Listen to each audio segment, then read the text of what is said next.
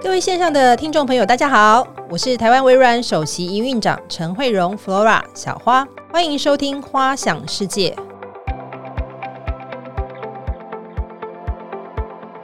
花想世界的花就是小花的花，花想世界也是取发想的谐音。花想世界已经正式迈入第二季喽，在第二季的节目当中，我们有一些稍微的改变，会有两个单元。第一个单元呢，还是请到产业领导者跟我们大家谈领导力，分享科技在各领域当中的实际应用、最新趋势以及未来的发展。另外，我们新加入的一个单元是，我们将邀请产业的资深媒体人，跟我们一起来分享领导力的好书以及经营管理。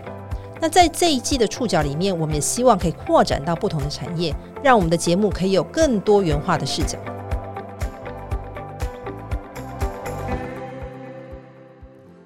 各位线上的朋友，大家好！今天的节目当中，我们非常高兴请到某某富邦总经理古元红，岳父你好，你好，各位听众，大家好。今天非常高兴请到 Jeff，我想他最近应该蛮有名的，是媒体宠儿，认识 Jeff 很久。那我想今天跟大家先介绍一下，为什么我们今天请 Jeff 来哈？那因为 Jeff 很特别，他是技术背景出身。那我跟 Jeff 认识很久了，从我们两个以前在远传的时候是同事。那他以前那时候还是在 IT 的这个研发部门，那后来就到高铁，然后到台湾大哥大，还有到现在的 Momo。那后来就是很成功一个案例，从 CIO 转成营运长，然后甚至到现在总经理的这个过程。当中，那 Jeff，你过去都是专注在整个电信啊、运输的这个领域嘛？哈，那你要不要跟我们讲一下，就是你怎么会从 CIO 转 COO、CEO 这样的一个角色？那我相信你的成功的这个案例，应该可以给我们给我们大家一些醒思跟一些提醒。我觉得可能个性使然吧。虽然我开始从技术的背景开始出身，但我一直都觉得技术人不应该只是做一个工人的角色。你。应该你要知道你是为什么而做，所以我那时候当 IT 主管的时候，我一直就跟我们的同仁说：“哎，我们不要让人家感觉我们只是会帮人家做一些工程的东西，也许我们会有一些建议，可以让他们在生意面也能够做得更好，或想得更透彻，然后也自己在这过程里边其实也。”多充实了，就不只只有 IT 的东西，对什么东西都感兴趣，对什么东西都希望要问一下。然后中间其实也做了一些的进修，所以当这些都成熟了，或机会来了以后，你就会发现，哎，原来现在很多的新的 business model，其实后面都有一个新的科技，是因为有一个新的科技的出现，造成了一个新的机会。嗯，那谁对这些科技其实了解的最？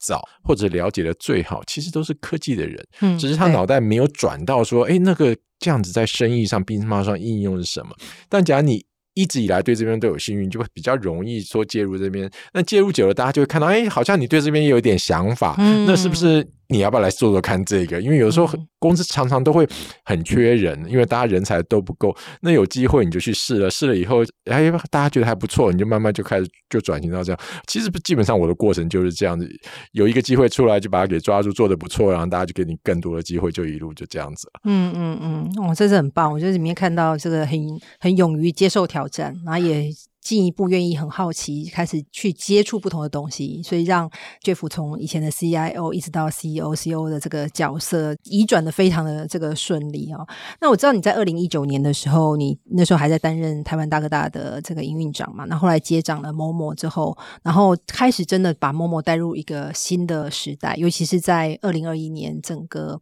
COVID nineteen 之后，你的营收突破六百亿大关嘛哦。那我记得那段时间我也是。某某的爱用者，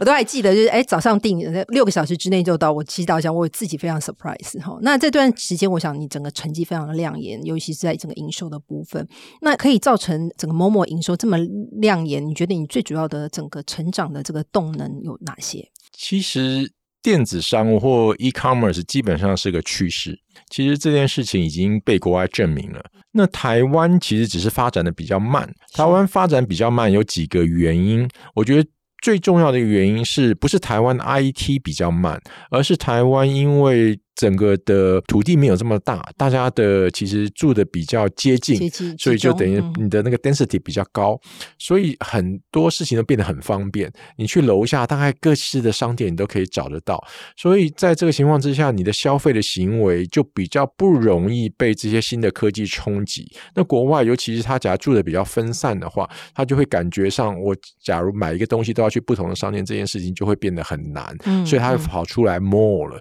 那 mall 出来以后，大家说，那既然这样，我们做个线上的，让你聚集更多的商品，买起来更方便，还送到你家。所以台湾其实从这个角度来看，电子商务这件事情，因为是趋势的关系，台湾不可能逃脱这个趋势，只是它发展的慢了。那所以，二零一九年我来接 Momo 的时候，其实我们那时候的成长已经算是不错，我们已经感觉得出来，随着新一代的消费者逐渐年长，逐渐有自己的赚钱的能力，有了消费的能力，他的习惯其实除除了他。家里周遭的实体商店方面，他其实对 Internet 是非常熟悉的，所以跟他说在 Internet 上可以做什么事情，这个的障碍变得很低。那所以你很容易就 convert 这群人说，哎，你们要不要来试上线上购物？嗯嗯所以这个 trend 已经在这里，那刚好就碰到 COVID 来了，其实造成了这整个的加速，所以原来可能只有成长十趴，一下就变成长二十趴。但是其实更重要的一个原因是，它促成了一群人本来太习惯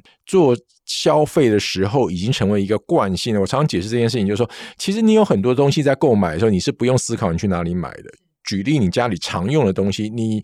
酱油用完了，你牛奶喝完了，你的青菜去哪里？嗯这些几乎因为你的那个频次高，所以在你的生活中早就造成了一种惯性。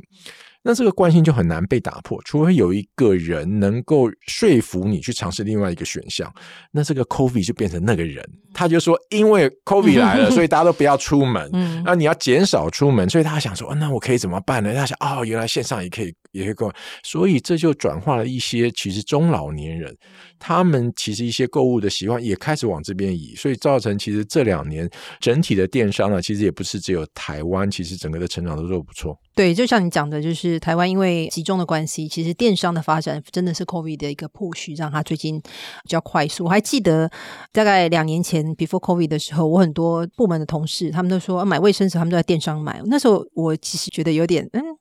我可能是属于老一辈的，我那时候就哎、欸，不是去 Costco 讲出自己年龄。对，不是去 Costco 吗？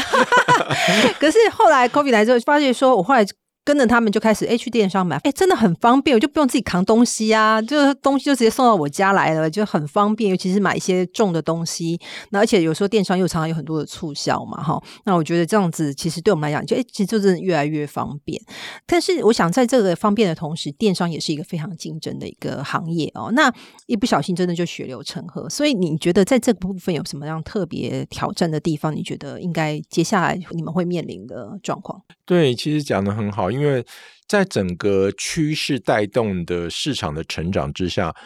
听起来好像大家都会获利，但是仔细的去看最后的成果，却发现大家的得利其实不见得都一样。那其实就比较有很多人就会去深究那里边的原因是什么。那以台湾的电商市场的话，这两年因为 COVID 让这个市场的发展加速，但里面得利最大的就是 Momo。那我觉得归功于早期我们对电商这件事情的策略跟想法的正确，而且并不会以当初市场还没有成长这么快速就减少我们的投资。举个例来讲，其实就是我们一直认为，我们希望商品要品相要能够充足。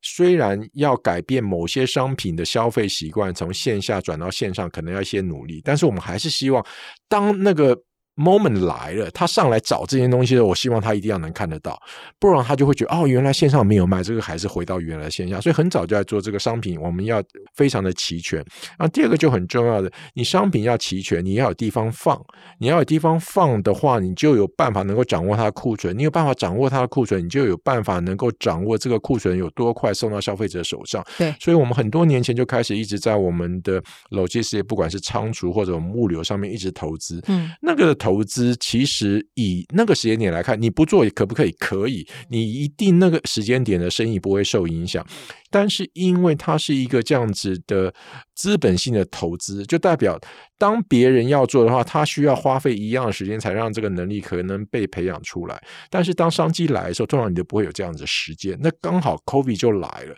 所以在这个时间，我们其实整个的物流体系、仓储体系其实都有到一定的规模，虽然也有被冲击到，但是你能够吸收那个冲击的能力就变得很大。所以这个就证明了之前在设定进入电子商务，我们一定要要有自己非常好的这种物流仓储的能力，这件事情是很正确的。让这件事情 enable 了我们做到一件事情，我们常常就在想，我们之前有一个 founder 就常常跟大家讲说，其实呢，电商最重要一件事情就是快。嗯，就是他用那个功夫里边一句话说：“天下武功，这个无快不破。” 就是你只要快，消费者都会感觉到你的服务会变得比较好。是，所以我们就一直往这个方向去布局，就做了这样子的布局。那当然，现在事后来看，也因为有那样子的准备，所以让我们阴影的这个变得比较好。当然，也因为这样，那其实在往大家都也看到，最近看到，其实各家都认为它的仓储啊，它的物流啊。它 overall 的 logistics 也要做一些的改善。那我觉得这个后面其实在竞争，不是只是量的问题了，就是你这些所谓的仓储物流，回到另外一件事情，就是有没有办法能够做的跟别人不一样。这就回到我们一开始在谈到谈到科技这件事情。其实以现在的社会的竞争，很多的不一样，其实都是被科技 enable 的。那其实，在里边就会有很多的科技的成分会在里面。我想微软在这边一定是也是。专家，其实我们用微软很多的 solution，其实也都在帮我们在 enable 我们做好这些事情。嗯嗯嗯，我觉得很棒。刚刚 Jeff 提到，就是你们在还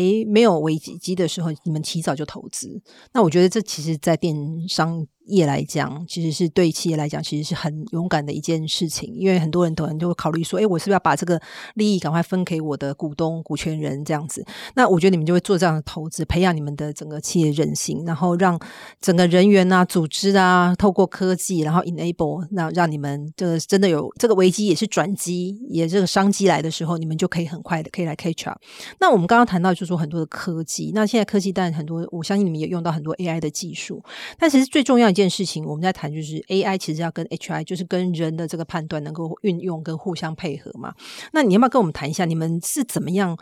就是运用 AI 跟 HI 的混合的这个这个运用策略，可以达到最好的这个营运表现？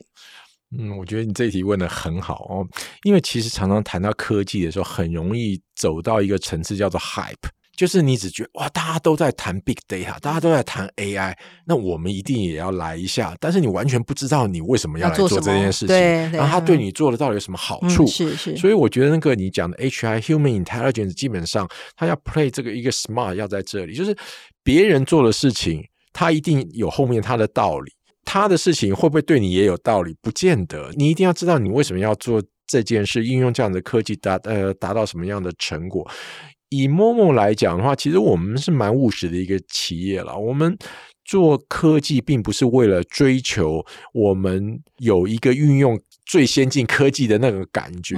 我们其实。运用科技的时候，我们都会先要叫提案的单位讲说，你到底要解决什么事情，而不是我们的管理层只要看到 AI 哦，对对对，我们要做 AI，因为我们好像做 AI 就比较跟上时代，就不是这样。他一定要讲说，我们运用 AI，运用 Big Data 来分析什么事情，最后我们觉得会达到什么结果。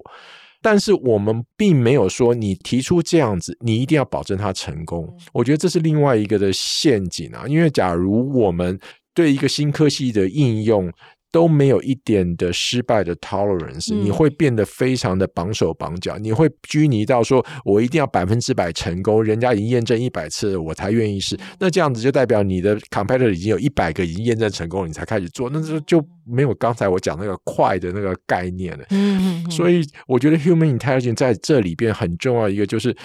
Take 一定的 risk，嗯，但是精准的收集了所有的资讯以后，做一个判断，然后给团队最大的 support，然后这件事情，假如就算 fail，它的 consequence 应该不会对你有致命的伤害。我觉得就是这样去进行嘛。嗯嗯嗯，我觉得你刚刚讲的有两件事情让我觉得很棒。第一个，你要想想看，你的数位转型，你要达到的结果是什么？不转型这件事情，其实最重要，我们还是想要的，我们达到营运的目的到底是什么？所以 HI 在这边要变成是一个。Play 一个很重要要我要策略的这个方向，在这个地方，AI 其实在 support 它的 enable 的在这个部分。另外一个我很喜欢你刚刚谈到，就是你怎么样去 take 一个你可以控制的一个 risk。有有时候人家就会讲说是 take 一个 smart risk。那我觉得这是在我们最近这几年微软一直在谈的 growth mindset 那里面所谈到，就是呀，这整个转型当中。一定有时候我们会经历一些我们不知道的事情，那我们要怎么样去 take a risk，allow 这个大家有一个这样的弹性，那员工也比较愿意去尝试往这个方向走哦。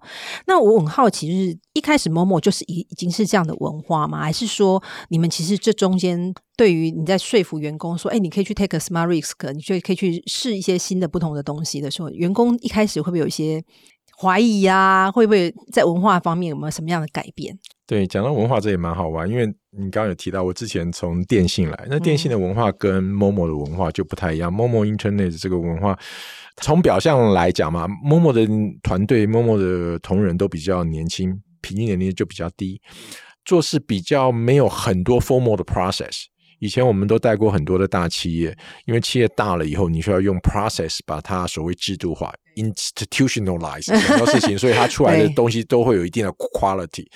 默默在这边就比较少这些的东西。那常常你假如从另外一个角度看，你们为什么这个东西都没有好像做的很扎实、很完整？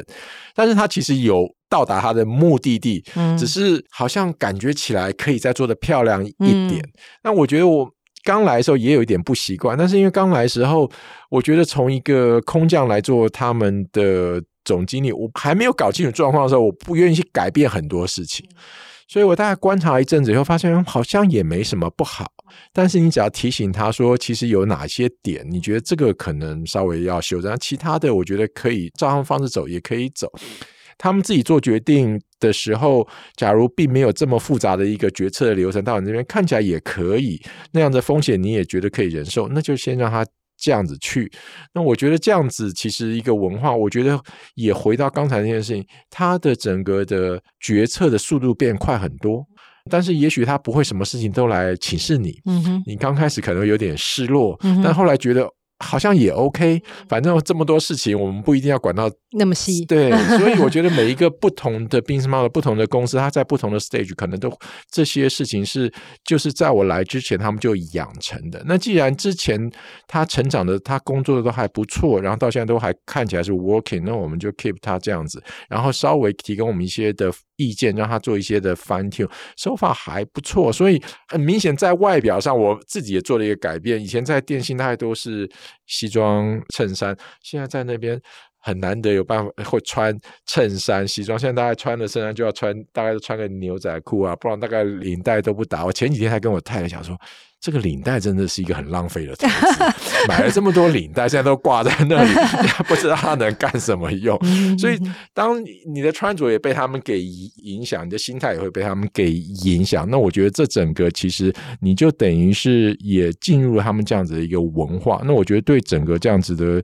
组织的运作，我觉得是不错的。就是他在这个产业，他这样子文化就刚好就适合。哇，那很棒哎！不过你对你来讲也不容易，就是说一个空降的人，而且你在产业有这么多资深的这个经历，然后你变得你要改变你自己的心态去符合的这个部分，我觉得你自己在自己的 self awareness 跟这个改变这个部分也有很棒的这个修为，才有办法这样往前走。还好吧，我觉得我可能那个 对很多新的技术一直都蛮好奇的，所以其实之前的工作经验，其实在天也接触了很多这样子的团队了。虽然不见得是自己的公司在经营，但很多合作的伙伴也都属于这样子的，所以大概知道他们习惯的工作的方式。那实际来领导一个，我觉得这样子也不错。当然，其实讲回来，其实默默以现在，因为我们的生意越做越大，其实我们现在的人其实人数也蛮多的了。那怎么样维持既有的好的文化的一个特质，然后当也能够对应当你的组织变大，就我们现在差不多三千人的公司，也有一个。process 跟制度能够让把整个公司厚在一起，我觉得这中间是一个混合的模式，所以它是一个渐进的一个 evolution 的一个过程。嗯哼哼哼，哎，那我很好奇，因为在疫情时间，我相信你们的同仁的工作一定瞬间爆量哦。然后你们可能又有一些新的东西要进来要做学习，那在这段时间你怎么样去确保你同仁他们这个整个工作啊，他的心理啊，就是不会有爆表的这个情况，都还是可以维持很高的这个动力跟热情在工作上面。我觉得可能重要的，我觉得维持一工作的热情，我觉得可能有两个。第一个，这个工作你基本上是喜欢的；然后第二个是这个公司你觉得是骄傲的。那我觉得我们这两件事情应该勉强都有做到。嗯，因为我们成长的还不错，交出一个成绩，外界都对我们有些的认可。那你公司的同仁也会觉得，哎，我与有荣焉。嗯嗯。那其实我们在工作的安排上，也希望大家尽量都对他的工作其实是有热忱的。事实的也会。会做一些 job 的 rotation。疫情当中，当然其实最辛苦的是我们的物流的。单位，尤其当所有人都在家上班的时候，他们还需要坚守岗位，因为库房他没有办法 remote 上班，所以我们会做很多的措施，我们会让一些属于物流在办公室的人员也会有部分时间在家里上班，然后一定要在库房的人，我们让他在上班的这件事情，让他不要有太多的担心，所以我们在防疫的准备上面做了非常多的安排，然后也把各种设施弄得很好，这些。消耗品，不管口罩啊这些面罩这些东西都准备的很好，然后避免他们外出，所以我们基本上也准备一些餐盒啊。公餐，所以减少大家对这件事情的疑虑。当然，也要更要谢谢我们合作伙伴，这些不是只有我们，我们很多物流的公司都是我们合作伙伴。其实，在那个时间，其实大家就共度这个难关啊。其实，因为在疫情起来，我们的货量变大，但是出勤的人数其实是受到限制的。当然，跟我们自己本身的分配，因为我们仓库北中南都有，所以那个时候其实北部疫情比较严重，其实中南部我们就会发挥一些支援的效果，这些都有一些帮助了。嗯嗯。所以刚刚我想 Jeff 提到一个，就是现在的混合式办公 （hybrid work） 这真的是变成是一个常态。那每一个公司都必须要面临往这个方向来进行哦。那我最近有听到一个消息，就是呃，这个我们的全球的这个研究报告里面在谈说，由于这样整个电商的兴起，那也由于这疫情的关系哦，那现在大家我们开始看到很多的 omni channel，就是线上跟线下怎么样来混合的销售。那也因为这样的的模式的改变，我们现在整个销售模式会从传统的，我们大概他们整个预计大概二零二五年哦，那没有几年的时间，整个销售模式就会从传统的被被动销售转为主动的销售来来。领军，那这中间就需要很多的这个精准的行销。那以我们公司为例，我们自己电话行销的人员，以前呢他们在联络或者我们的 sales 在联络客户的时候，以前可能都凭他的判断，然后来决定说我他今天要联络谁，然后选择要谈什么话题。那现在因为整个精准行销以及这个科技的这个发达，Dynamic 三六五 CRM 系统，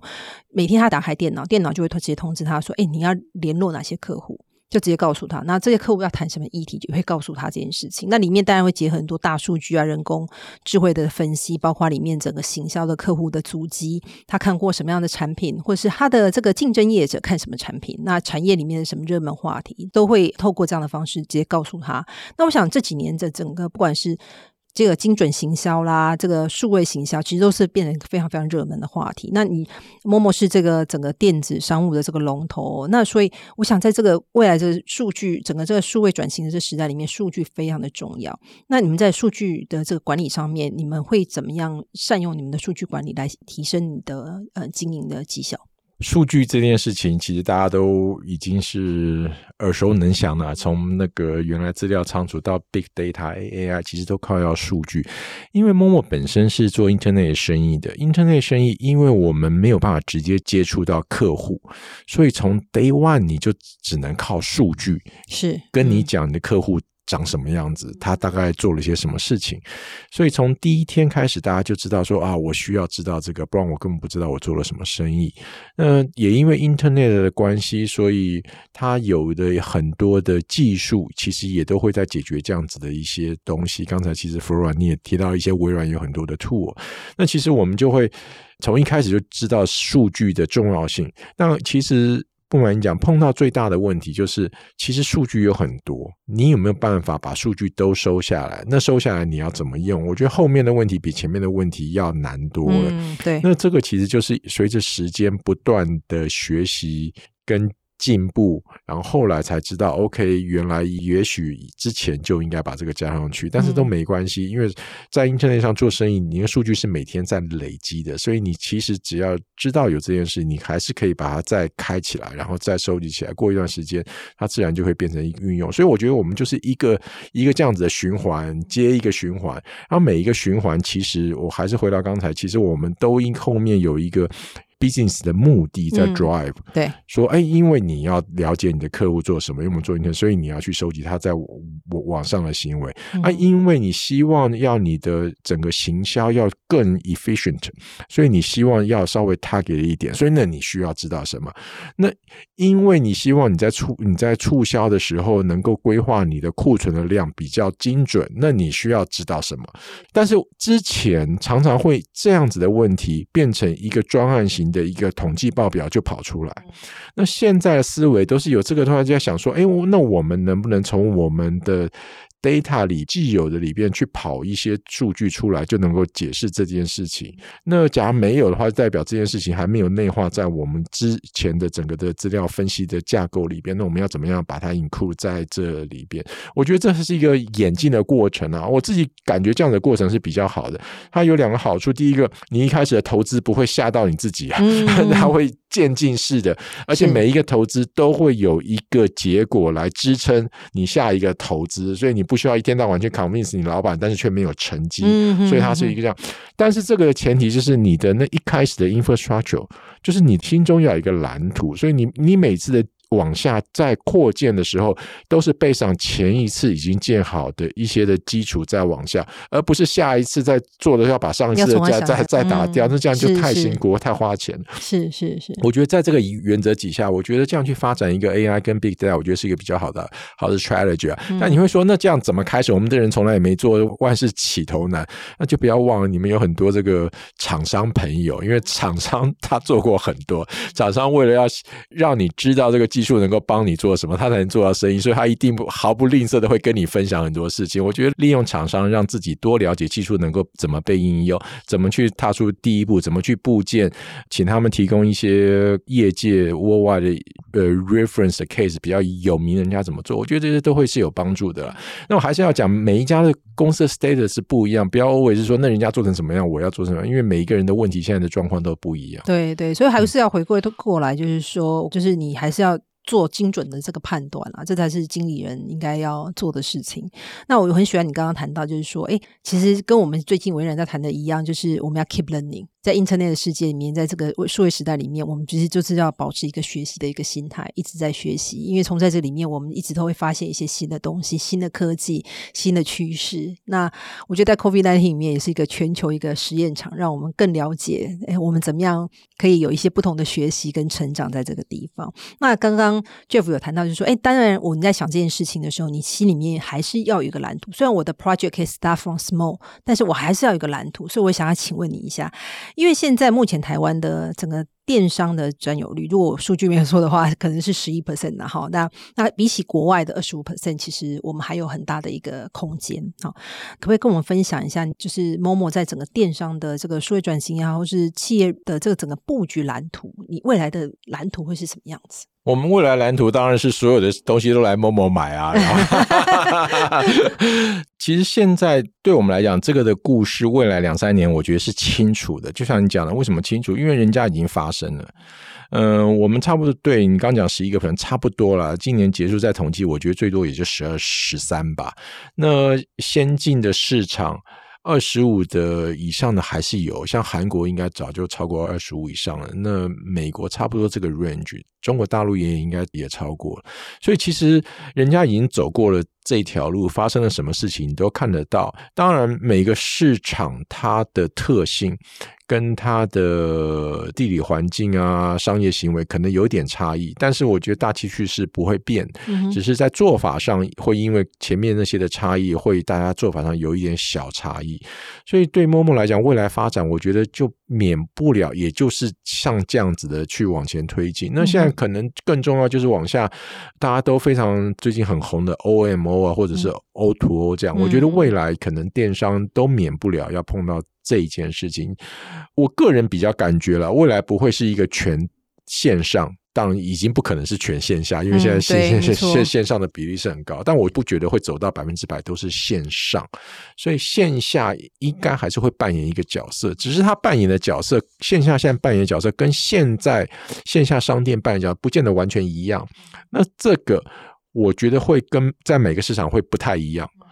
以线下来讲，台湾就非常特别的，台湾的便利商店的密度是非常的大的。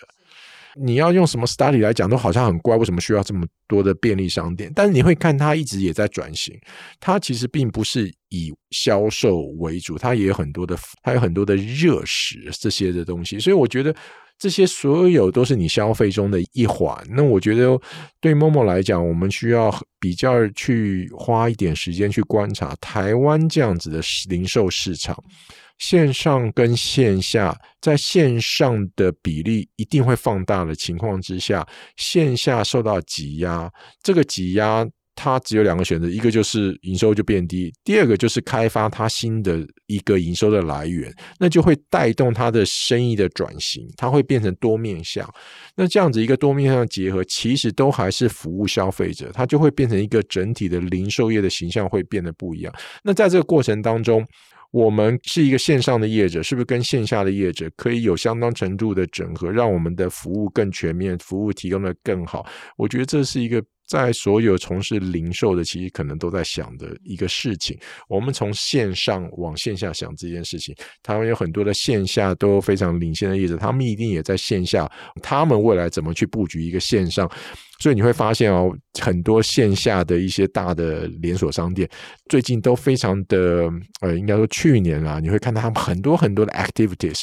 他。推出这个，推出那个，推出那个，其实你都，我觉得大家其实都想在差不多的方向，只是未来再怎么样的一个结合，其实大家还在看，还在看这件事情哈。对。哎，我很好奇，默默除了台湾市场以外，你们听说也有在扩建海外市场，所以这个整个这个数位转型，你们未来会也往海外市场这边来进行吗？因为台湾市场就不大嘛，我们两千三百万人就本来就是个小市场。那在 Internet 上面，其实人家都希望有一个你的成长的故事能够能够持续，所以往线下发展当然是我刚刚提到一个，那往海外发展绝对也是一个选项。但是其实电商已经做了这么多年，全世界这几个比较 developed 的 countries 基本上电商都已经有了啦。那现在大家比较进驻的，大家就东南亚啊，然后中南美啊这些市场。那这些市场是不是我们都有利基能够进入？然后哪些市场我们比较有？